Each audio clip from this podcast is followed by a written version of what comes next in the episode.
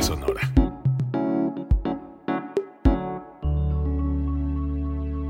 Código Libre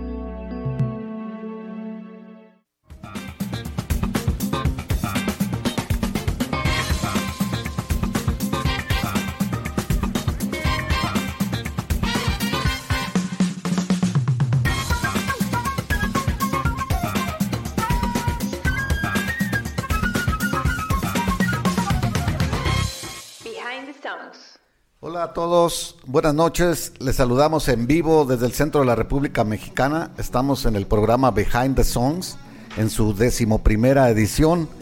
Hoy tenemos un programa, seguimos con el plan temático. Escogimos un tema de canciones que llevan el nombre de mujer eh, en el pop rock este, contemporáneo, ¿no? Por así decirlo. Eh, Gerardo, buenas noches. Buenas noches, Eh, Jesús. eh. Este, bienvenidos a todos. Buen día, buena tarde, buena noche según el horario en que nos escuchen, porque tenemos multiplataforma. Y antes de otra cosa, quiero darle la bienvenida a una invitada, Wendy Saldaña, que también es colaboradora en Código Libre con sus podcasts, perdón, con sus secciones de pausa. Eh, por ahí ustedes la han de estar viendo. Y el día de hoy vamos a platicar de un tema bien interesante, por eso la invitamos a ella, que también le gusta la música. Y el tema es, Jesús, ¿cuál es? Sí, son el, eh, canciones con el nombre de, mujer en el título. En el título, bueno, eh, hay muchísimas canciones, ¿no? Es, fue difícil para nosotros, Gerardo, es elegir canciones que fueran, pues, este, icónicas y reconocidas por la mayoría de la gente que nos escucha. Bienvenida, Wendy. Este, siempre la voz femenina se agradece. eh, Todas las presencias femeninas me- mejoran las circunstancias en todos los sentidos y en todos lados, ¿no?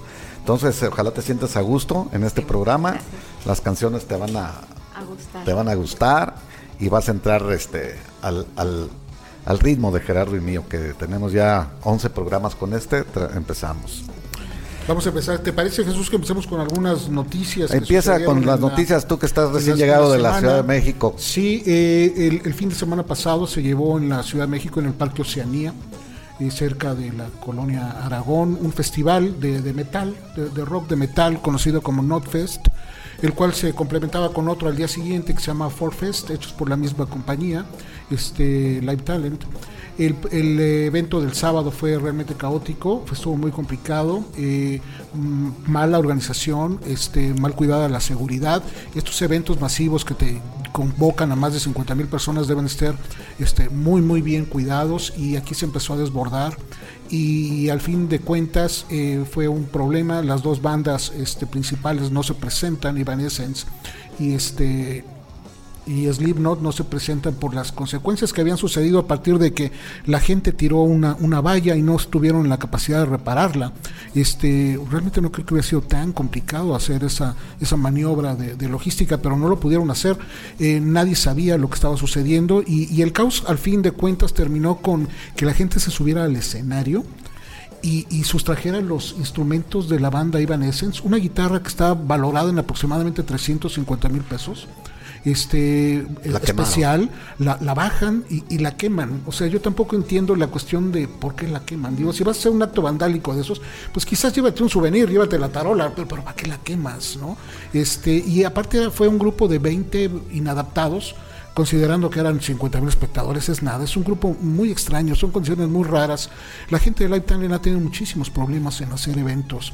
Hizo el de Guns N' Roses en Guadalajara Sí. hace unas, unas semanas y también tuvieron muchos problemas en logística.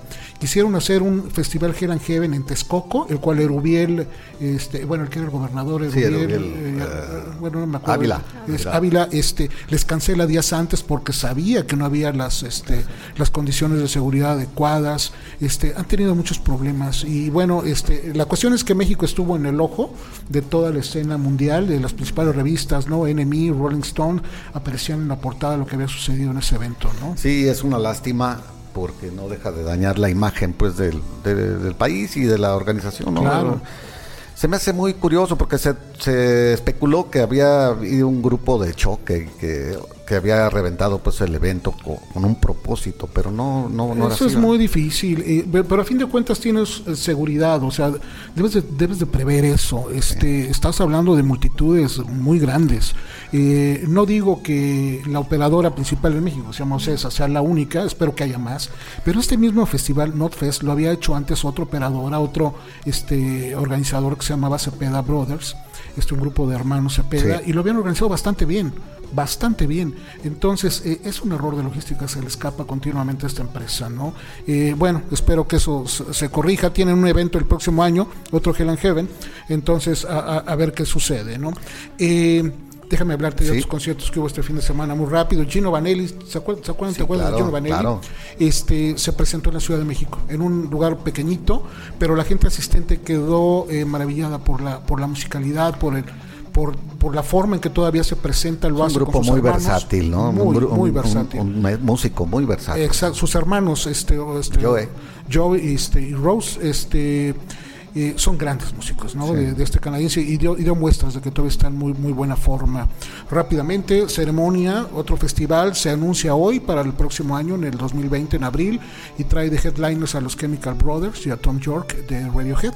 Este está avisando también que Domination, otro otro festival de rock, va a suceder en, en mayo, primero y 2 de mayo, en el, en el en la curva 4 del Autódromo Hermano Rodríguez, y ya se anuncia un primer headliner que va a ser Def Leppard, ¿no? anunciado por su mismo vocalista Joe Elliott en un programa de radio como el de nosotros. Lo avisó este fin de semana. Conciertos que, que va a haber y va a haber giras el próximo año, anuncian bandas que habían estado como en pausa. Pearl Jam nuevamente sale a escena el próximo Motley Crue año. también Este, estaba. sí, Motley Crue con precisamente Def Leppard, Sí. con Potion y se les agrega Lizzie Borden para armar ese combo. O- ojalá estén aquí los cuatro en ese festival. Alanis Morissette, también esta chica canadiense de los noventas, regresa con Garbage a hacer gira mundial. Fake No More, una banda de rock también que estaba pausada desde hace muchos años. Y otro que tenía muchos años, muchos años de no tocar, los Monkeys, ¿se acuerdan de The Monkeys? Sí. Regresa nuevamente a- con No disco y con gira en el 2020. bien, ¿eh? ¿no? Entonces, está, hay sorpresas para el próximo año. Y Eric Clapton. Eric también. Clapton va a hacer un festival, va, bueno, va a ser, sí, y va a estar de gira Va a también. estar gira mundial Eric Sí, Clapton, aunque este- viene un, un tributo a Ginger Baker, que lo anunciamos hace lo van a hacer en días. Londres, sí. Va a ser este, en Londres, es en febrero, el 20 de febrero. Ese. ok, Entonces, eh, hay- movimiento. Fechas rápidamente de efemérides. El día de ayer cumplió 100 años de, de nacimiento Álvaro Carrillo. Ahí. Cumple ci- 100 años de, de su nacimiento en Oaxaca, ¿no? Uno, sin duda alguno, de los principales compositores No, pues que ha dado música popular genio, mexicana, ¿no? sí. Este, discos, tenemos el Let It Bleed de los Rolling Stones, que cumple 50 años esta semana. El mejor para mí, de 50 toda la, la- años. la discografía de, de los Rolling Stones, es del 69. Sí, sí, exacto. Let It Entonces está por cumplir 50 años este mañana. trae Gimme Shelter que, y trae, Sí, este, trae, la de este, You Midnight- Wait Rambler.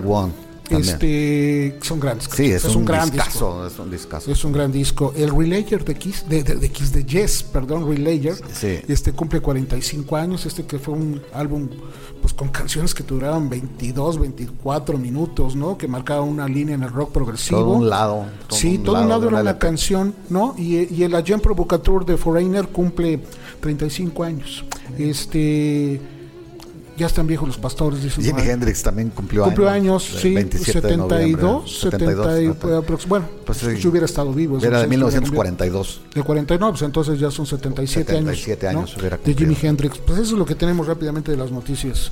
Cuando quieran entrar, entramos. Bueno, pues lleno. entramos ya al programa, Wendy, ya escuchaste Sí. a Gerardo ya con todas las, las noticias. Eh, vamos a empezar con una canción, un gran éxito a principios de los 60 de un grupo inglés, Van Morrison. Ajá. Eh, esta canción se llama Gloria, ha tenido cientos de versiones, es una canción muy pegajosa, muy energética y bueno, Gerardo, ¿qué nos puedes decir tú de, Había, íbamos a entrar eh, a, cuadro y Wendy nos decía, conozco todas las canciones que están en el playlist de, de hoy, pero esta como que no. Sí. Toda la cosa Es- de escuchar el riff, es ¿no? muy- De hecho, cuando, cuando llegué a la parte de los coros, identifiqué que sin duda la conocía Y otra, otro dato que recordé de esta canción es que está asociada a una película que se llama The Outsiders de 1983. Sí, en, en, esta película participaban Matt Dillon, Ralph Macchio, Diane Lane, Rob Lowe, Patrick Swayze, Emilio Esteves y Tom Cruise. Entonces es como, está asociada como imagen de la sí, película. A, a, la, a la gente ochentera le traen más, lo asocian más bien, y digo no quiero decir que es ochentera exclusivamente, pero creo yo que sí traen recuerdos más, más frescos. Para la gente que somos más viejos, yo, yo ya, ya hice plural con Gerardo, pero Gerardo también es más mucho más joven que yo. Los que somos más viejos nos acordamos porque todo aquel que agarraba una guitarra en los años 60 aprendía Gloria, porque tiene tres acordes, nada más. Tres pisadas para que entiendan los que los que somos neófitos en la guitarra. Tres pisadas y era muy fácil de aprender según según los que saben de esto. Sí. Entonces, lo demás era es historia, ¿no? La voz de Van Morrison es, es potente y es sí. para el rock para el rock de aquellos tiempos era inaudito, algo tan tan energético y reconocido por decían pues que cantaba mejor que todos los negros de ese momento que eran que en ese momento había bastantes en, en la en la palestra no como Chuck Berry Little. Richard todos ellos uh -huh. cuando escucharon a, a, a, Van Morrison no la podían creer que alguien que un blanco cantara como hay mucha energía. De hecho uh, este, en relación a lo que comentaba que era muy sencillo este, tocar esta canción leí por ahí que ellos mismos bromeaban no que si lanzaban una guitarra por unas escaleras los acordes iba a salir la canción de Gloria. Ah, Entonces, pues, es, tan fácil que de tan sencilla sí, que era. sí así sí cierto sí, este, este Van Morrison el, el, el el orgullo de Belfast, sí, ¿no? De este irlandés. De, irlandés. que compone esta canción bien jovencito, 17, 18 años, ¿no? Que Así es, es. La, sí, la estrenó la en Alemania, de hecho tocaba en un grupo que se llamaba Los Monarcas, The Monarchs, uh -huh. y este y luego se presentaron en un hotel ahí en Belfast, los contrataron por un, una presentación en vivo de, de, un hotel, el Hotel Marítimo, así se llama, y este ahí la, la cantó por primera vez en público este, de habla inglesa y improvisaba. La canción se presta para. queda abierta, entonces sí. él la alargaba hasta de 20 minutos. Sí, es una canción muy cortita, como 2.40 sí. que dura, pero sí tiene la peculiaridad de que los puentes los puedes hacer muy largos. ¿no? Así es. Y, y, y, bueno, y haces unas. Y él sobre la marcha inventaba este versos, pues, que, le, que le, se concatenaban en la misma canción, y eso era un, un atractivo, porque sí. era algo nuevo que, que estaba en esos tiempos. Entonces la gente ya iba, iba, a oír esos nuevos versos, a ver qué más decía esta, Van Morrison. Esta canción de Gloria que, que bueno, eh, fue también coveriada por mucha gente, sí, ¿no? muchos músicos, pero ha habido unas, unas interpretaciones eh, sublimes. Bueno, la que hacen los Doors en el, en el disco en vivo, en el Alan Ride, este, es sensacional, ¿no? Sí. La, la, la canción. Y también el cover que de alguna manera hace Patti Smith Patti en su Smith. disco original, en, en, su primer disco en el Horses, es. que la mezcla con En Excelsis Deo, que es sí. la primera parte, y la segunda parte lo hace con Gloria. Y bueno, yo creo que todo el mundo en alguna vez, en algún bar, ha bueno, no. También, lo, también la coverió YouTube, Tom Petty, sí, muchos. Este, Patti Smith, R.E.M., Rick Springfield, Grateful Dead, los mismos Rolling Stones. Hay una versión disco de Santa Esmeralda. Así también es, haciendo también un Santa Esmeralda Ajá. tiene su... Así es, pues es una canción muy, muy famosa. Del 64. Sí. De hecho, cuando la estrenó en su primera gira en Los, en los Ángeles, aprovechando la ola inglesa en el 65, estamos hablando, en el Whisky a Gogo de Los Ángeles se presentó Van Morrison y sus teloneros fueron los Doors. De hecho, en la última presentación la cantaron juntos los dos grupos.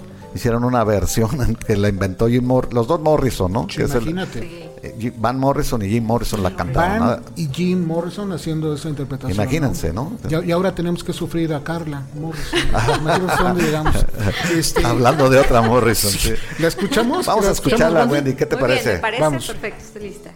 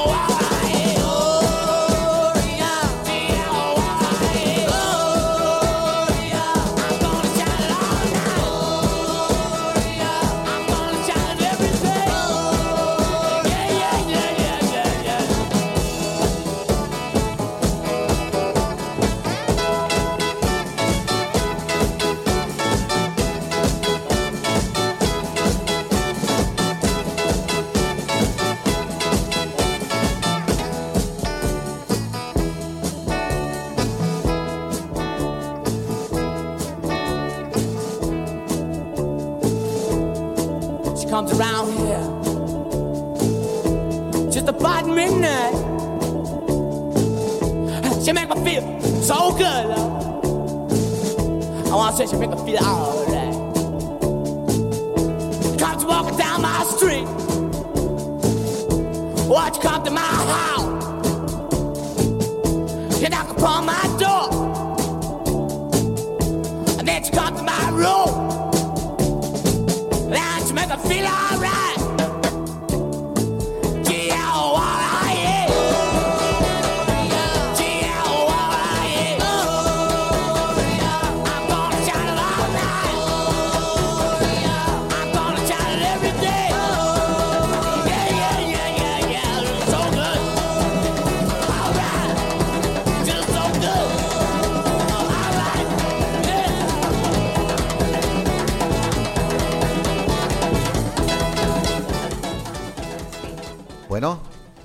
Pareció, Wendy? A mí Eh, me gustó, de- definitivamente sí la conocía y me da luego, luego por mover el pie y la cabeza cuando la estoy escuchando. uno- un dato más nada más de, de esta, llegó a la li- al número, está clasificada en el número 81 de- en, en el, entre las mejores 500 canciones del V- VH1 y en el número 208 de la revista Rolling Stones como las 500. 500 mejores canciones de todos los tiempos. Ok. Entonces, Wendy, Muy bien, bueno, tienes, vamos. tienes unos saludos aquí. Sí, vamos a leer los sí. comentarios. Francisco Javier García nos manda un mensaje y nos dice que están conectados en toda la agencia acá en la del Valle, Ciudad de México. Juan Guzmán Loza nos saluda, buenas noches y comenta, Leila. Yo creo que habrá que esperar para que Habrá- veamos si su petición Que se, está... que se- que se espere un poquito. a ver Sí, si sí, sí, que aguante, aguante. Y eh, Rogelio Coronado Castillo pregunta, ¿qué teléfono tiene en el estudio? Rogelio, en los comentarios se reciben a través de la misma plataforma. Eh, no, hay un, no hay un número de teléfono, nos escribes y aquí los estamos leyendo y contestando. Y Enrique Marcos López Canales pide la sirenita con Rigo, Ese, por favor. ya Siempre, te- siempre. no, no la- has Se la vamos a poner. No, te la vamos a poner y con eso te vamos a castigar. Lo que no queremos es castigar a otras personas. Sí. Mejor lo vamos a bloquear, ¿no? Este es mi amigo. eh, Yo ya le había dicho que si vuelve lo voy a bloquear. Rihanna Matemoa dice, versión más conocida por los Doors. No es cierto. Ok. No, vaya, le- le- es respetable que le guste más la versión de los dos, pero no es más conocida. Es, Es que mucho ya, más es que conocida ya, la. ya- ya siendo una generación más para no, acá, pero fue más o menos tres años después nada más cuando los dos la tocaron, ¿no? Sí, y de hecho cuando se hace más, más popular por los Doors es en los 80 te digo, Así por es. el disco en vivo. Mucho ¿no? en, el vivo. De hecho, salió post-mortem ya de Sí, Jim Morrison. en- exactamente. Sí, lo publicaron como después, disco grabado de en un concierto 80s. en vivo. Sí, Javier Nieto dice saludos desde Uruguay. Javier, te mando un abrazo. Muchos saludos desde Un abrazo México. hasta Uruguay. Eh, Arevalo Córdoba dice saludos de la piedad. Marcos Fernández, Fernández Verástegui, saludos, saludos Marco. J. Dave Nevares, saludos Gerardo y Jesús. Bueno, yo también lo Sí, recibo el saludo, que no me haya No, mencionado porque a mí. después te pregunta que quién eres. Soy Wendy, Wendy Saldaña, tengo también aquí participación en Código Libre. Ah, sí, eh, dice que va llegando, que quién es la invitada. Me puedes encontrar, ¿eh? También en las cápsulas están ahí en la página de Código es. Libre. Aprovecha, Se llama Pausa. Sí, aprovecha para publicitarte. Sí. Eh, Rihanna Matemua dice la versión mexicana por los Rock Devils. Rockin' Devils. Ah, Rock and Devils. Sí, sí, los no, Rockin' Devils. acordaba. No, hay varias en, en español, pero sí, la de Rockin' Devils fue la mejor. Fue la más que más pegó. La- no, Pero sí, ah, hubo varias. eh. Eh, José Ernesto Rojas Morales, saludos desde La Piedad, Michoacán. Y Edgar Gaxiola, saludos Wendy, un abrazo, pero igual que hace un rato también a mis compañeros Gerardo y Jesús. Este, pues hay mucha gente conectada, qué bueno. Qué Yo creo pues que sí. porque vino Wendy, pero este, A lo mejor, pues. a lo mejor es por eso, ¿no? No, Este, casi seguro que es por eso. creo, o sea. Dije, a lo mejor Bueno, todavía. Seguimos con, que- con, con música. ¿Qué tenemos, Jesús, Vamos para a la la, siguiente canción para no atrasarnos mucho. La pedía Juan Guzmán, la pedía y se lo, lo vamos a complacer, pero bueno, ya estaba agendada, Juan, eso te lo digo eh, en confianza. La canción se llama Laila y la compuso Eric Clapton. Eh, esta canción la tocó con un grupo. Eric Clapton, cuando se deshizo Cream, formó varios grupos y eran efímeros, grababan un disco y ya desaparecían porque eran grupos este, formados por diferentes que pertenecían a otros grupos, entonces andaban tocando uno acá, luego to- grababan un disco con uno, un disco con otro. Entonces Derek Candinómenos así fue un grupo efímero, igual que Blind Fate, nomás grabaron un disco. Pero aquí se coló esta canción. la- Eric Clapton mandó un mensaje oculto ¿En esta en canción? esta canción. Eh, cuando se agarró a Patty Boyd, él estaba enamorado de Patty Boyd, la esposa de su mejor amigo, que era George Harrison. Entonces eh, esos se dramas veían entre los juntos, sí. famosos. Entonces, este, la secuestra prácticamente y la lleva a los estudios y le pone un tocacassettes y le, le dice, escucha esto. Y lo explica Patty Boyd en su libro, en su autobiografía. Dice, lo primero que se me ocurrió, le dijo, Eric, todo mundo lo va a saber que es para mí esto. O sea, ya- solamente tú crees que está esto de clave, pero la gente va a saber que, que- que- o sea, se va a descubrir que tú estás eh, enamorado de mí. Ella ya lo sabía, pero le guardaba respeto a su esposo, a George Harrison. Entonces, este, pues efectivamente esta Patty Boyd fue, fue musa, lo habíamos hablado antes, Gerardo, que fue musa tanto de George cuando le compuso Something, y Eric Clapton le compuso Laila y también le compuso Wonderful Tonight. Sí, Esas tres están bella. dedicadas a Patty Boyd, este, por pues, ser una mujer muy atractiva y ha de haber tenido otras Y es, y cualidades. es bien ¿no? curioso porque, digo, a pesar de que estaba casada con George Harrison y que eran Mm. buenos amigos, eh, se separa de George, posteriormente se casa Con con, Eric Eric Clapton. Sí, pero y- mucho y- después. Y, y asiste a la boda, creo que en el 79 o 72 cuando se eh, sí, casa, ¿no? Se, Este, se divorcian a, prin- a principios de los 70 y, y luego se casan en el 79. 79, y George Harrison va a la Harrison boda ya casado como- con sí. la mexicana esta Olivia. Olivia, Ajá. Olivia Arias. Olivia Díaz. Era, se casó con ella, entonces fueron a la boda Ah, como sí, amigos. son- amigos, Sí, sí, cosas de parejas Bueno, pero modernas. también hay algo importante que, que le gusta resaltar a Patty Boyd por, por- por respeto a su honor de ella. Nunca se metió con Eric Clapton cuando eran esposos ella y George Harrison, ¿no? O sea, nunca le jugó chueco como mucha gente piensa. Harrison, este, Eric Clapton la abordaba, o sea, le, le tiraba el, el rollo, pero nunca fue es que ta- también hay algo bien curioso a partir de esta canción, no sé si sea como un karma extraño, pero el, el riff que todos nosotros conocemos de Laila está hecho por Dwayne Allman, el de los Allman Brothers, ¿no? que un año después fallece en un, Un accidente, accidente de motocicleta. Sí.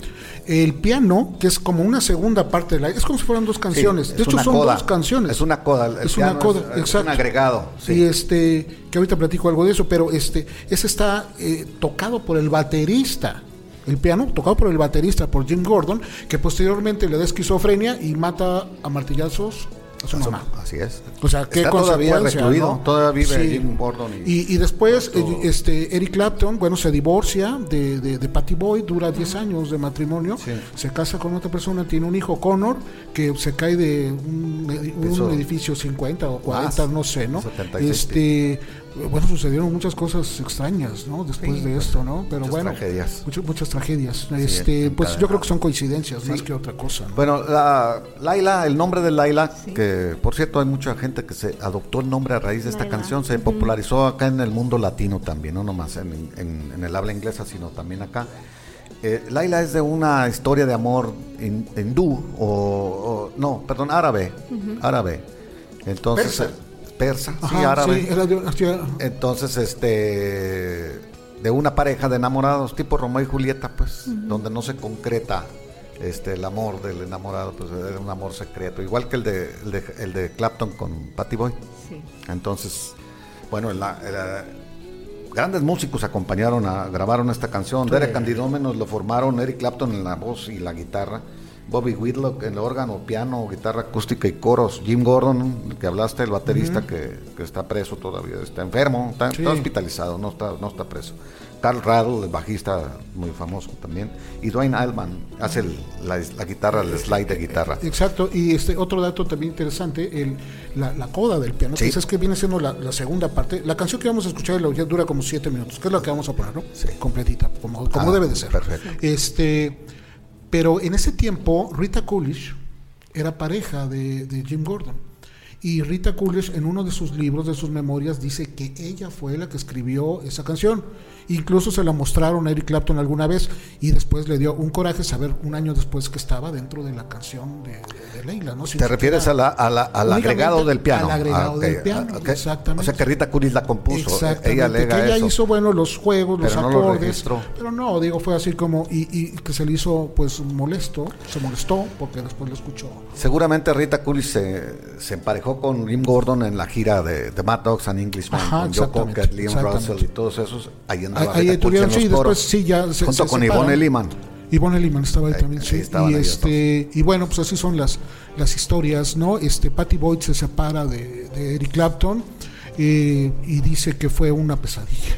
El Sí, habla, con Eric Clapton. sí, que no, eran drogadictos, ellos, ellos eran adictos a la heroína. Sí, eh, estuvieron en una época Sí. muy muy grave, ¿no? De Y, y sobre todo Clapton, ¿no? Porque decía que no, ella en su biografía de Clapton dice que, que ella, él nunca se imaginaba que hubiera eh, gente que se drogaba en forma recreativa, quiere decir eh, a voluntad, y luego trabajaba bien toda la semana y luego se volvía a drogar y dice que no, podía concebir eso porque él tenía que drogarse diario. Y dice que Patty Boyd era una de ellas, ella agarraba como diversión la droga y nada más la usaba los fines de semana porque quería estar alerta y trabajando la semana. Entonces Eric Clapton lo menciona eso. Se drogaban juntos con George Harrison y todo. Cuando era esposa de George Harrison. Sí. Dice, pero ellos la seguían y ella no. Es muy interesante toda esta, Sí. esta parte de historia que estoy conociendo detrás de las canciones, a propósito Sí. del nombre de, Ese del es el programa. nombre del programa. Eh, y tengo una pregunta para ustedes, pero creo que la vamos a hacer. la- me gustaría hacérselas ya que regresemos de la canción. Ah, bueno, de Sí, vamos a oír la canción y poner, poner atención en, en- en los acordes, la- los, los arreglos de Duana Eman. Ya para escuchemos genio. entonces. Laila, Derek and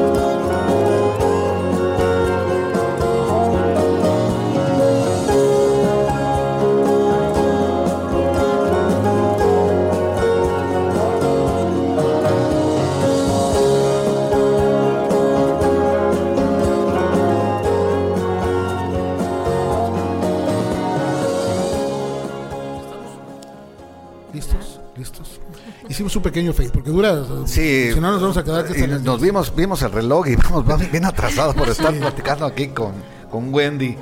Y todo, va- ahora te vamos a echar toda la culpa a ti y todo el Yo éxito la también. No, pero todo el éxito también, porque Sí. nunca nos habían escuchado tanta gente como hoy. y creo Saludos que a- es rápidamente a Luis Vicente Villalpando, fan distinguido, fan destacado. Este debería durar el programa al menos hora y media.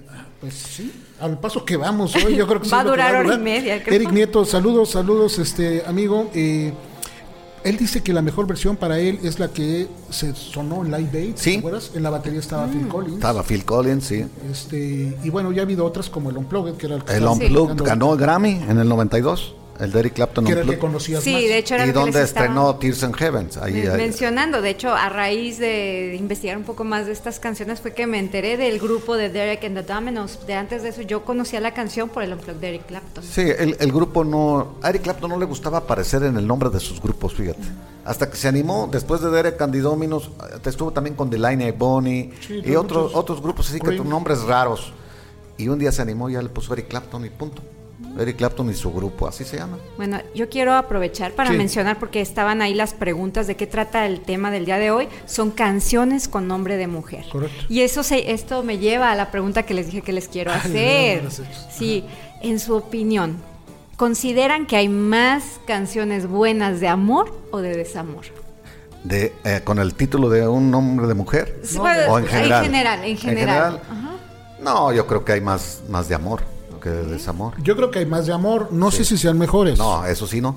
Eso sí No, sé. yo, yo, yo creo que lo desgarrador de la, de la ausencia y de la carencia del sentimiento te provoca... eh, Pero todo depende también, yo creo, del género, ¿no? es lo que El, el género, porque si estamos hablando, por ejemplo, de boleros, pues este, yo creo que sí hay- se inclina la balanza al desamor allí, ¿no? Pues el, ah, el amor no alcanzado, etcétera. Pero si estamos hablando de balada amor, de amor, pues no. sí, en el género son- pop son yo creo que se va más al amor. Más, ¿no? más, más basadas hacia el amor, ¿no? Exacto. Pero eh, es una buena pregunta, pero creo que pueden estar hasta parejo, ¿no?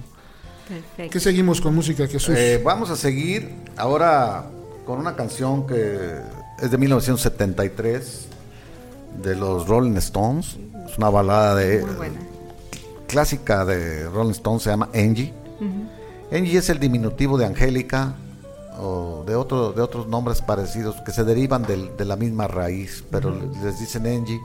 Entonces mucha gente creyó, en ese tiempo estaba pegando eh, como un tubo en la, en la cinematografía mundial y en series de televisión Angie Dickinson, Era la que hizo una serie que se llamaba La Mujer Policía, ¿no te acuerdas? Que... mujer policía. Una serie por ahí de los sí, 80s, y ¿no? al- a- la que hizo Ve- Vestida para Matar. Ah, exacto, esa, es Angie Dickinson. Aunque ya estaba grande de edad ahí, pero ella fue la primera que aseguró sus piernas en un millón de dólares. Sí, Angie es una moda que adoptaron Eh, Después por ahí se, hicieron una moda, ya. pero ella fue la primera porque tenía- anunciaba medias y otras cosas por el- las piernas eran muy muy cotizadas sus piernas de Angie Dickinson. Pero también fue buena actriz y tuvo éxito en Pero, algunas pero, películas. pero la el tema no se llama precisamente. No, por- o sea, no, se, le, se decían- imaginaban. le- se- le dijeron a, a, a- Mick Jagger que si se la había compuesto, porque Mick Jagger era el, el novio de todas, en ese tiempo andaba con todo el mundo. Y hasta con todos, porque Sí, hay una historia ahí con, con David Bowie, que este, la es. esposa de Los David Bowie se llamaba, se llamaba Angélica también, y lo- los descubrió y, pensaban que a lo mejor era una manera de Pero quedar bien con dice ella. Keith Richards que no así esto, que él tenía esa canción desde un año antes, Ok. ya, ya más o menos elaborada, que puede estar relacionada más bien con la hija de Keith Richards, que se llamaba Angela, Ok. que también puede ser un diminutivo de An- Angela, Angie. Angie. Sí, que es más probable eso, ¿eh? Nada más que le acomodaban. Hay, hay- hay- hay un libro que hizo Keith Richards que se llama Life, es un Sí. tabique de este Sí, sí, tamaño. sí. Y ahí hay una parte donde él dice que precisamente eh, entre marzo y abril del 73, que es cuando compone esta canción, este, estaba en una clínica de, Rehabilitación. de rehabilitación en Suiza. Eh, estaba en un periodo muy mal, que no se acuerda de muchas cosas. Entonces no se acuerda muy bien como de estas partes y que el nombre se le ocurrió porque sí, cuando se le dice que es eh, en cuestión de su hija, que sí se llama Angélica tal como dices, dice que a lo mejor ni es por eso, porque en ese tiempo no sabía si iba a ser niño o niña, todavía no tenía como muy estructurado el nombre y este era una etapa oscura, ¿no? De, porque de hecho esta canción la compone Keith Richards, aunque Sí. todas se dicen. Jagger y Richard, ¿no? Pero este, esta más bien es compuesta por él, ¿no? Sí. Y es, es de las pocas baladas que tienen los Rolling Stones, ¿no? Como, como hablábamos también en otros programas, Sí. grupos de rock cuando sacan una balada les es muy exitosa. Sí. Están los Scorpions, este, muchísimos grupos con incursión. El mismo Alice Cooper, Sí. eh, grupos de rock pesado, cuando incursionan en la balada tienen gran éxito. Sí, les va muy bien. Aquí en el, bien. el- el piano que es muy, este, muy- piano, muy, particular de Nicky Hopkins, De Nicky este, Hopkins. Que, que, bueno participó con varios grupos Y, y con debuta. Mick Taylor también en este álbum, creo. Sí. Mick Taylor, Mick en- Taylor. En, la, en la guitarra acústica. Sí, Godhead Soup es el disco del 73 donde viene God's este tema. Head Soap. Quiere, soap. Quiere decir sopa de cabeza de cabra, ¿no? Eso quiere decir. Pues sí, ¿no? Sí, pero no sé yo qué significado Pues tendrá, tampoco, ¿no? pero este, Goats, cabras, Head Soap, de Good 1973. Soup, ujú. Sí. Muy bien, pues yo lo que les puedo compartir de esta canción es que independientemente de la letra, la voz de Mick Jagger me vibra con tristeza, Sí, es, es, un dato intensa. muy- es muy intensa, tienes toda la razón. Sí. y Es una buena observación. La voz aquí es muy particular. se- se- Sí. se Las inflexiones que hace, porque Es- pues es- acostumbrado a gritar, acostumbrado a, a- a- a cantar con más estas, eh, tonos más fuertes y más Sí. bajos. Aquí hace unas inflexiones de la voz, incluso hace unos agudos difíciles de, de reproducir.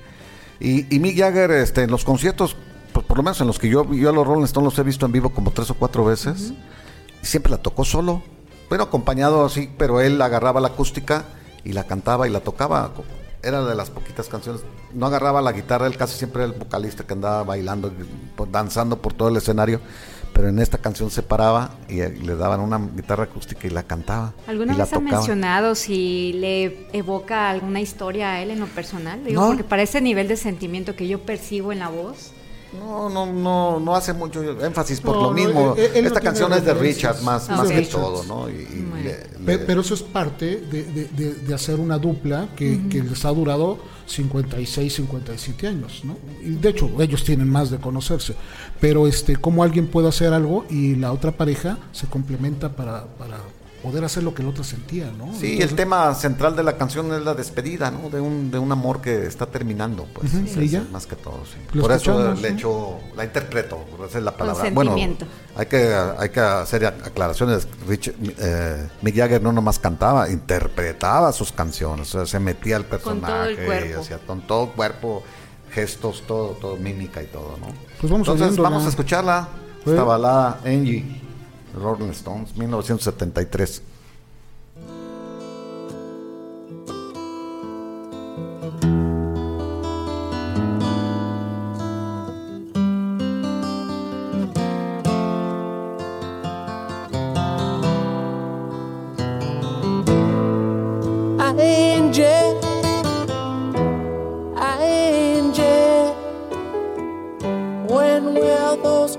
Clouds all disappear?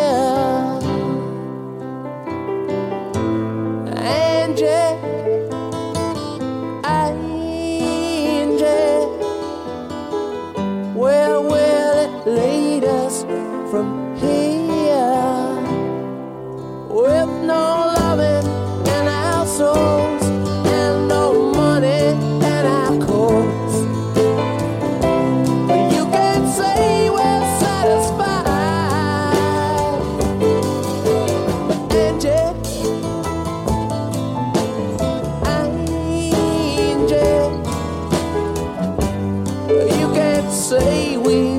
tried. Angie, you're beautiful, yeah. But ain't it time we said goodbye?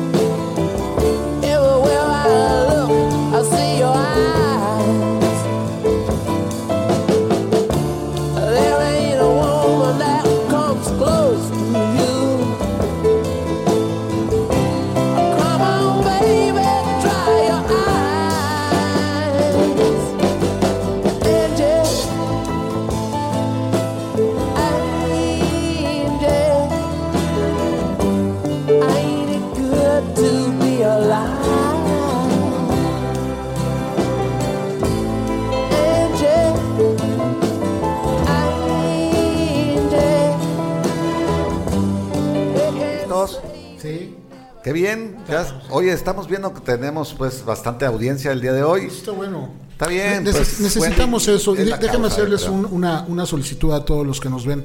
Eh, necesitamos generar audiencia para que estos programas que hacemos con mucho ánimo, todos los que estamos aquí, este, lleguen a más gente. Entonces, eh, ayúdenos invitando a sus contactos a añadirse a Código Libre eh, Radio y también comentarles que estamos, los podcasts de todos los programas que suceden aquí, los pueden escuchar ya en Spotify. Busquen Código Libre y ahí estamos. Y a partir de ayer estamos también en, en iTunes por Apple Podcast.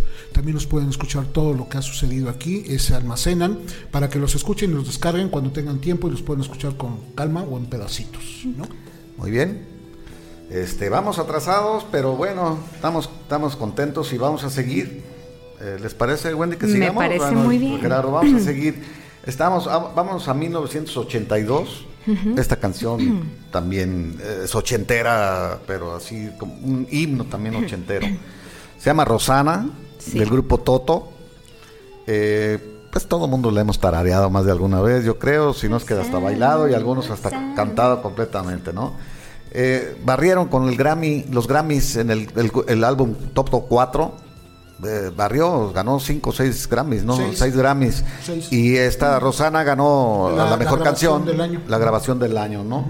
el mejor arreglo de acompañamiento para vocalistas también y fue cantada por Steve Lukather, el super guitarrista, ¿no? Bobby Kimball. Y Bobby Kimball. Sí, el vocalista era Bobby Kimball, pero canta también Steve, Steve Lukather.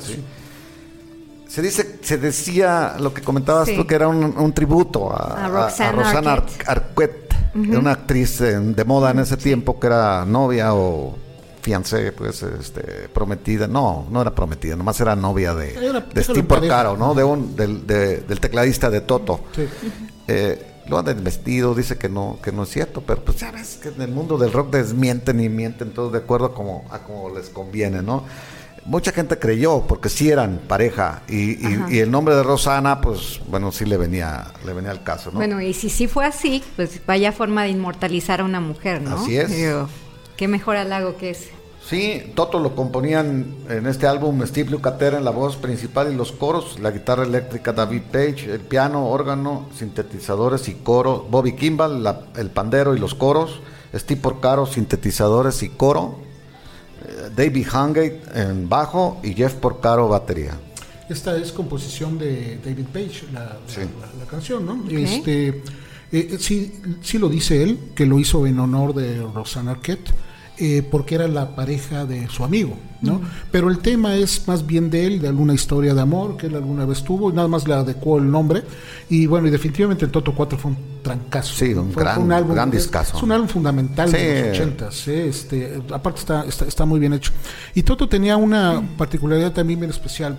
Desde el primer disco hasta el séptimo disco, en cada uno hay una canción con nombre de mujer. Así es. En todos los siete discos. ¿No?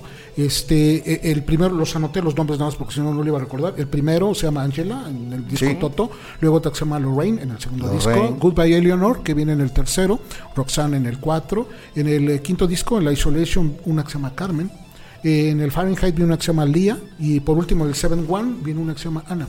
Entonces, en cada uno le puso una.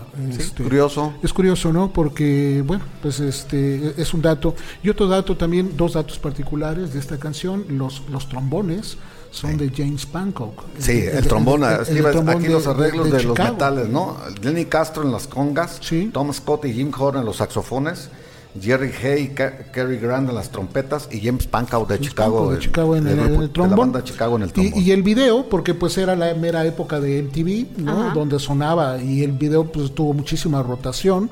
eh, salía la banda tocando y había una modelo que simulaba ser este Roxanne, que era la actriz este Cynthia Rose. Sí, que había sí. tenido interpretaciones en este en Flashdance, en este en Dirty Dancing, en Sí. este en es- no me acuerdo de, de John Travolta, John Travolta, este Survivor, Survivor, Staying Alive, perdón, Staying Alive. Entonces era una actriz de moda también que, que participa en el en el video de, de, de Toto, ¿no? Sí, era conocida y muy guapa. y Sí, muy- claro, muy- claro, claro, claro, Aparte, sí, buena sí, bailarina, Rhodes, ¿no? exactamente. Buena bailarina. Pues Les- vamos a escucharla, ¿no? a- Vamos a escuchar a Toto con Rosana. Sí.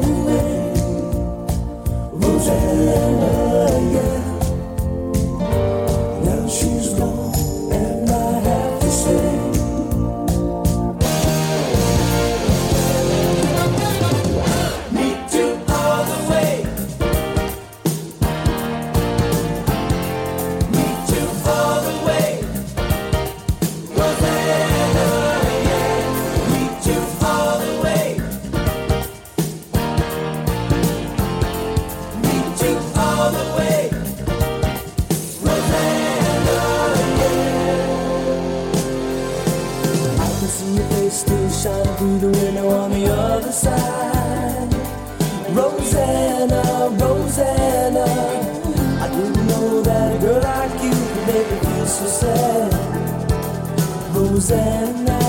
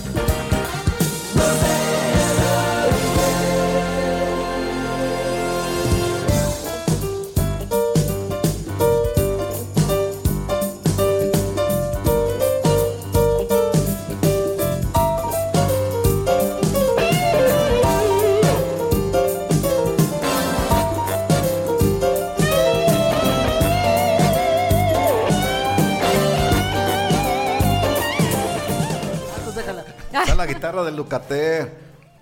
¿Listo? estamos. Les Estamos recordamos que el tema del día de hoy es no, eh, canciones con nombre de mujer. Y tenemos algunos comentarios por ahí. Eduardo Coronado nos está escuchando desde Atlanta. Saludos, Eduardo. Eh, Dave Nevares eh, me va a buscar en pausa. Sí, Dave, no te los pierdas, son muy buenos. Cada viernes a las seis Cada de la viernes tarde. a las 6 de la tarde. Por aquí, eh, Rihanna Matemoa dice, poseedora de dos grandes canciones, fue su padrino de bo- bodas George. Susana Navarro, saludos, buenas noches. Mm, Arevalo bien, Córdoba dice que el goat soup es un platillo jamaiquino. Yo me imagino que es algo como birria, porque goat es, es cabra y soup, pues so- sopa de cabra. Eh, y sí, efectivamente dice que ahí se grabó este disco, el de, el de, de los Rolling Stones, donde se grabó Angie, en Jamaica. Te agradecemos mucho, mi estimado Agradecemos amigo. la información. Mi amigo gringo. Dave hayas- también nos dice que Motley Crue, Nona, abuelita de Nicky Six, no todas son de amores pasionales. Luis Vicente Villalpando dice, esa sí me la sabía, la historia de Mickey de, de Mick Jagger y, Y David David, Bowie. Bowie. Eh, Ross Stewart, Maggie, muy buena, de Dave, también nos está comentando. Luis Vicente Villalpando, Kiss Beth.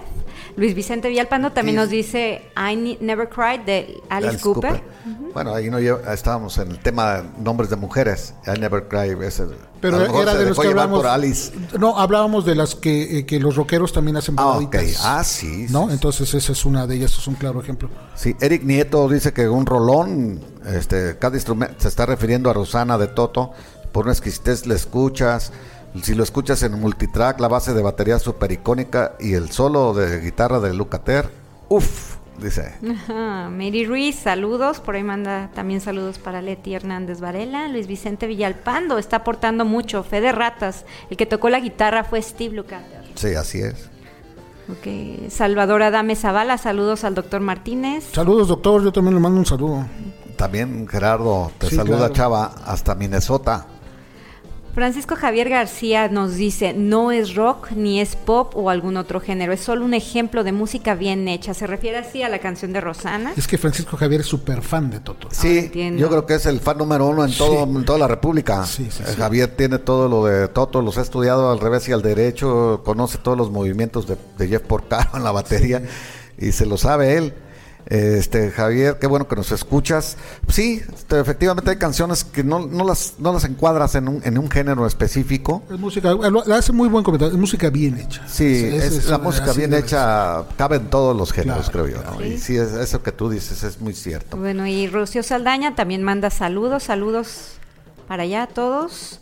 Y Eric Nieto dice, no pude ver a Toto en vivo, pero escuché los éxitos en 2013 cuando vino al All Star Band de Ringo con Lukather. ser. Sí, también anda, anda con ellos haciendo. Mary Ruiz, qué buen programa. Felicidades, Wendy. Qué padre escucharte en este medio. Un abrazo, saludos a mi compañera Leti Hernández Varela, que seguro también está escuchando este programa. Saludos también a Leti, entonces. Pues creo que ya son. Bueno. no, fueron muchos, es que se acumularon. Se acumularon Sí, y, sí. y- y- y bueno, está Y bien. este, Vamos a seguir porque otra- si no, no vamos a acabar. Sí, hay más todavía. Acaban de darle su insignia de fan destacado a Rihanna Matemoa. Mariana, ya ves cómo se pues. bueno, entonces sí, sí, sí, ya, ya, ya merece un trato especial, Rihanna. Ok, entonces vamos a seguir ya con la penúltima canción. Nos hemos alargado un poco porque el programa está pues muy bueno, ha despertado interés. La siguiente canción es Amanda, Sí. del grupo Boston, un grupo norteamericano de rock, de rock duro, más que otra cosa, aunque también era electrónico un poco. Eh, esta canción es de 1986, aunque se, se grabó en 1981. La tuvieron guardada, eh, el grupo se desbandó porque estaban pelitos ya con la disquera y tenían grabado ya mucho material. Entonces, cuando ya logra el contrato con otra disquera, eh, el grupo Boston, eh, les presenta el Tom Scholz, pues que el líder, que el que compuso esta canción, Sí. eh, se les presenta todo el, el demo a la, a la nueva compañía y le dijo, ¿sabes qué? Lo dejamos intacto. Imagínense la clase de, de canciones que Calidad. grabaron. El álbum se llama Third Stage, tercera etapa. Tercera etapa. Estos lo grabaron. eh, Tom Scholz es un, eh, un ingeniero electrónico muy reconocido, estudió en MIT, Sí, en el Instituto. Tecnológico de Massachusetts. Entonces era un gente muy brillante y él inventó eh, Amplificadores. amplificadores, sintetizadores. Sí. Él inventó todo lo, lo que tocaba el grupo Boston, él lo, él lo, lo hizo con su propio ingenio. de hecho, de hecho, el sonido de su guitarra Sí, es, es único. es único. Sí, así, es- así de es- sencillo, ¿no? Este, Boston que, que, bueno, hizo un disco debut, quizás uno de los discos debuts más impresionantes que haya habido. Eh, El nombre homónimo Boston en el 78, si Sí. no recuerdo. Este, 78. Sí, por ahí. Luego el, el, el- Don't Look Back, que lo sacan en el 79. Y después hay un tiempo muy largo de, de volver a grabar, que es como el que dices, ¿no? Y sacan el Stage. siete años, ocho Ajá, años. este, la banda, bien dices, se, se disgrega. Y el este, guitarrista Barry Goodrow, que sale de la banda, hace un disco único. Así es. Barry Goodrow. Pero es, ese para mí debió haber sido el tercer disco de Boston, porque es exactamente el sonido de Boston. O sea, es, es como si escucharas el tercer disco. Este no se me hace tanto el sonido eh, natural de Boston, porque era muy particular, ¿no? Y, y bueno, y esta balada que, que en las listas les fue bastante bien. ¿eh? El número uno. Sí, llegó al número uno bastante también. Y, y el, el Third Stage también llegó al número uno del, Sí. del Billboard 200 de los álbumes. Entonces fue un, un discazo. Comercialmente les fue muy bien. Y sí. adelantado a su época porque se estuvo congelado más de cinco años, no se desfasó para nada con la música cuando salió al, al aire, ¿no? Como pudiera pensarse que si tú te esperas en sacar un álbum cinco años, pues ya lo vas a, a sacar cuando ya haya pasado, ¿no? De modo, estaba tan vigente, como dice Javier, la buena música pues Sí, este, claro. cabe en todo. esa lado, ¿no? canción este, que es más balada de una banda rock, ¿te, te llama la atención? ¿Te, te gusta esa...? A mí en lo personal sí, esta es otra de las canciones que empieza uno a escuchar y yo empiezo luego, luego a tararearla, sí. la reconozco perfecto me, pues a mí sí me gusta es- eh, esta parte que hacen los grupos de rock también de Sí, tiene su corazoncito, ¿no? Claro. Este, Una cosa más que dice Tom Scholz, también volvemos a lo mismo, hay controversia de por qué se llama Amanda la canción. Él en el Songs Facts, en el- la página que se llama Songs Facts, menciona que, que no, no hay ningún nada en especial, simple y sencillamente, si se fijan ustedes, y sí es cierto, todas las canciones con nombre de mujer que terminan en A son exitosas porque las puedes rimar muy fácilmente. Ok. Y dice que él nada más se basó en una canción que tuviera esa, esa eufonía, se llama cuando encaja con todos los versos y con el riff. Ajá. Y es cierto. Muy Pues ahí están. Entonces nunca voy a escuchar una canción exitosa que se llame Wendy. simplemente- debe de haber, ¿eh? Debe de haber, Sí, que. Si alguien sabe una canción Ya, que, que- exitosa creo con el que nombre de Wendy, Man- se las Mandy- encargo. Mandy, la de Mandy. Barry Noel, Iba a Bar- ser Billy- Brandy. perdón, de Barry Manilow, creo No, que iba a sí. ser Brandy. Iba a ser Brandy. sí, sí, Brandy. Y la cambiaron a Mandy. Porque había un grupo que se llamaba Brandy y no querían confusiones. Exacto, No, razón. pero pues, sí, si acabamos de oír a Rosana. Esta Roxana, pues, con A. Amanda. Sí, Amanda. Entonces sí, tiene, tiene algo de razón, pues. Dice que los nombres de mujeres que terminan en A tienen una gran historial en las canciones, como Ronda, Laila, Lola, Gloria, Rosan, pues, miren, muchos de estos las pusimos Sí. nosotros. Pus- pusieron ahorita una que se llama María Magdalena, lo pusieron en los comentarios. Esta es Por una rolita pop de los noventas, ¿no? De Sandra. Sí, y, a- y ese comentario lo están mandando desde Argentina. Ah, ¿sí? Entonces sí, Oh, qué eh, también gracias porque nos estén escuchando qué ahí. bueno, Saludos están Lucas hasta Argentina. Y la voz del, hay que hacer énfasis también en la voz de Brian Delp, también de... Sí, Brad Delp, que, que bueno, en el 2008, 2007 se suicida, ¿no? Trágicamente también por, por este intoxicación de monóxido de carbono. O sea, se Sí. metió a su cuarto y conectó Con el- el cosas, escape ¿no? de- del Para, carro, de carro y una serie de detalles, pero este... Les voy a decir algo, y a lo mejor la gente va a sonar raro, esta canción no me gusta. ¿No te gusta? No. Ok. Te El recuerda son- no, el sonido de Boston a mí en los 80s, fi- digo, en los Sí. principios de los dos primeros discos se me hace increíble. Y está como que se me salió de la línea. Bueno, Tear- todo el álbum de Tear Stage a mí me encanta. Me encanta porque creo yo que fue innovador en su momento y como te digo, son sonidos únicos Sí. por lo- los instrumentos este, creados por el, por el propio Schultz. Amanda no es mi canción favorita Sí, también lo que del digo. disco, No pero digo sí que me sea gusta. mala, no, digo que sea mala, igual no me gusta. y- se más. vale, se vale, por eso existen géneros. no, muchos- aquí, es, aquí a lo mejor cabe el hecho de que decíamos otra vez un grupo de rock que avienta una balada, a ti no, no, te, Sí, no te sí, cayó, sí. pero a la Pues mayoría la- de la, la gente escuchamos, sí. ¿no? Vamos Muy a bien. escucharla. Escuchamos.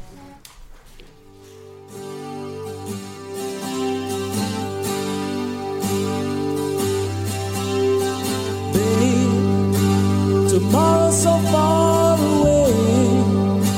There's something I just have to say.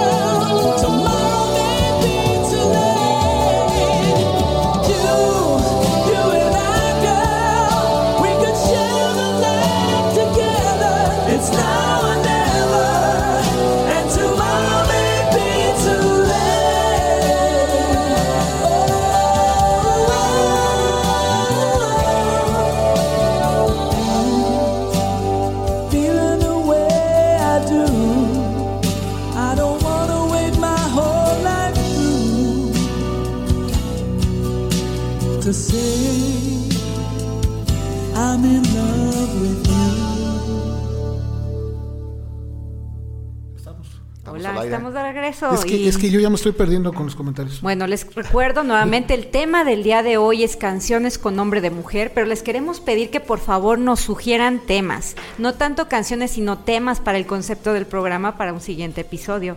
Y por ahí quiero aprovechar, por ahí Dave hizo alusión a la pregunta que lancé al aire de las canciones de Wendy, me dijo en español está Gwendolyn. Si me invitan nuevamente y el tema lo permite, les platico que justamente por eso me llamo así, por esa canción. Ah, y te- pero no te llamas Gwendolyn, nomás no, hay, Wendy. hay mucha historia y creo Pero que el un- tiempo no. un- diminutivo. Soy Wendy, me llamo Wendy, este, pero sí, la- el culpable es eh, Julio Iglesias con la canción de Gwendolyn. Muy bonita canción. Ya algún día también te tocaremos en español, Gerardo. Sí, Ya, claro, eh, claro, eh, claro, eh, podemos em- hacerlo en Empezamos con el rock clásico. De hecho, aquí pusieron este Verónica con el Víctor Iturbe. el Sí, bueno, pues son canciones Claro. tituladas con nombre de mujer, pero Claro, estamos sí. en el género rock pop y ya cuando agotemos un poco este género, En cualquier pues, momento este, nos vamos nos vamos a hacer algo, español, sí, algo en español, ya sea de rock o balada o incluso bolero, estamos No, aquí abiertos. le entramos a todo, mambo, el- danzón. El programa se llama Detrás de las canciones, Behind the Songs, entonces lo que nos interesa es saber el contexto en el que fueron creadas y, y hablar un poco de sus creadores. ¿no? Rihanna Matemoa hizo un comentario interesante, dice, es una declaración impetuosa a la hora o nunca. Luis Vicente Villalpando dice Little Janine y Nikita de Elton John. Sí, claro. Así es, Nikita también es un nombre de mujer.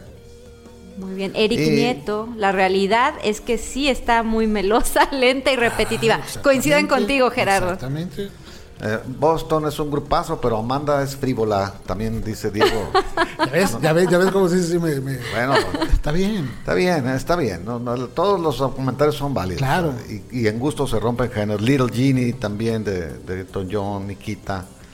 Y ya tenemos una propuesta. Tenemos hoy. Ay, me claro. Tenemos una propuesta de tema. Dice: ¿Qué les parece un programa de canciones subversivas de protesta contra los gobiernos?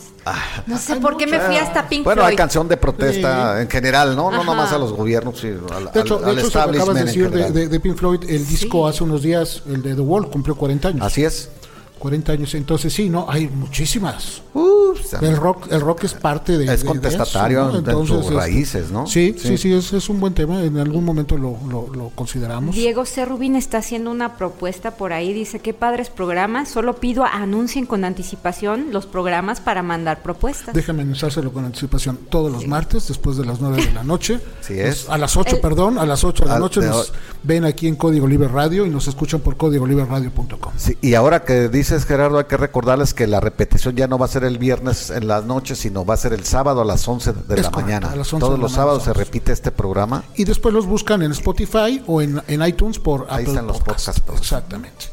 Y ya nos, la última Bueno, canción, vámonos ¿no? porque ya nos comimos un poco de tiempo. Wendy, nos despedimos de una vez. Un placer tenerte aquí. Muchas Esperemos que sean más seguido. Gracias, un gusto estar aquí con es ustedes. muy bonito este, contrastar las opiniones de una, de una dama. Gerardo, muy amable, bienvenido otra vez a- tu programa.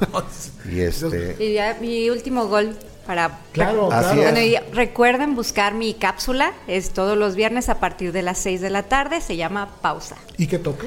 ¿Qué temas? Ah, son temas, eh, hablo de viajes, de cine, libros, comida, eh, todo aquello que nos ayude a hacer pausas dentro de la rutina diaria y del día que pasa tan rápido, es el momento de hacer una pausa y ahí les comparto algunas de las que yo hago.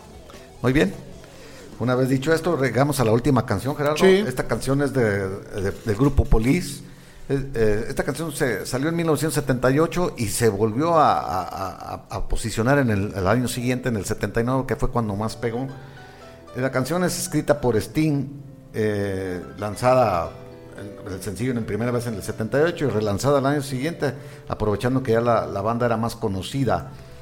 El álbum se llamaba Orlandos do Amor. Orlandos de Amor, sí. Orlandos do Amor, muy conocido el álbum de, El primero. el primero de, de Police, la banda británica de Police. Eh, ok, habla de una prostituta. Sí. Sting, Así es. Sting estaba en, en- en Francia, él estaba en París, salió a caminar a medianoche y entró a un barrio ahí medio, el barrio rojo que le llaman, porque los ah, prostíbulos o burdeles se alumbraban con faroles rojos en la puerta. Y entonces había, vio prostitutas y dice que él nunca había visto prostitutas. Él andaba ahí, que nunca las había visto así eh, profesional y de cerca, pues, ¿no? Profesional. O sea, ¿qué tal? Entonces, este, dice que ahí se le ocurrió la idea eh, de buscar una prostituta muy bonita eh, en su mente y quitarla del farol, ¿verdad? De- del- de- Sacarla you de don't esa have to vida. put on the Sí, red la, típica historia, ¿no? De que La vente canción. conmigo, yo te Sí, saco de aquí. Ya no vas a necesitar andar caminando por las calles Ándale, vendiendo sí. tu cuerpo y ponerte abajo de un farol rojo, ¿no? Sí. You A- don't- Así dice, ¿no? The Sí. Red Light, así dice Sí, la. dice, you don't have to put on the red light. Red Light, Exactamente. Muy bien. Este, este, esta, esta canción de este de, de, de Roxanne tuvo, como bien dices, eh, un, un espacio que, que no funcionó. O sea, Sí. cuando sale la canción, no funciona como tal. No es hasta un año después donde ya empieza Ya la banda a sonar y la banda también se empieza a mover mucho más. Eh, The Police que, que venía fuerte con esta escena posterior al punk, en metiéndose un poquito a lo que era el New Wave, estaba en esa New Wave línea. lo clasificaron como, como reggae blanco, Sí, fíjate. porque esta tenía canción, muchas- sobre todo esta canción. este, eh, canciones sincopadas de- es. del ritmo de reggae. Sin embargo, y creo que él lo ha dicho, y curiosamente es una película la que nos los hace ver, este, Roxanne es un tango. Sí, él dice, Fíjate, fíjate el bien el, estilo lo ritmo, el estilo es de un tango. Y es la película de este Moulin Rouge, donde Ah, sale sí, este, sí, sí. que hay una versión de Ethan, Ethan, Ethan McGregor, creo Sí, que es el Ewan actor, McGregor. Ewan McGregor, este, donde la canta precisamente a ritmo de tango y es donde se percibe exactamente la esencia de esta melodía, ¿no? Sí, o sea, ahí queda Sting, perfecto. eh, yo no sé si también con efectos de publicidad de la película, Ajá. porque Sting lo dijo en ese tiempo que, Sí. él, que él había escrito un tango en esta película. Es que es, es, esa tango es, rock. ¿no? Sí. Y, y bueno, y antes de terminar también, para, para hacer las referencias, eh, Andy Summers, que es el guitarrista de The Police, le pone a su hija Ajá. Leila, en honor a la canción de Eric Clapton, Ah, Mira, ¿no? Entonces, este, son, son, son los detalles que tienen las canciones, ¿no? Nos vamos, Jesús. Nos vamos, Wendy. un placer. Wendy, muchas gracias. Gracias a ustedes por invitarme. gracias a Wendy por haber venido y este nos despedimos con Roxanne de Police.